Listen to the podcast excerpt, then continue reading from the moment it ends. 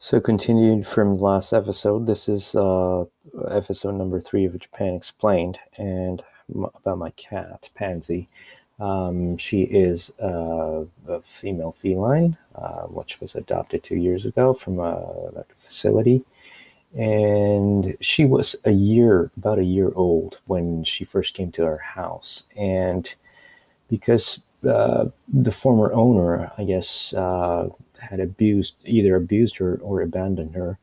Um, she was a bit scary uh, of uh, the interactions with uh, human beings in general.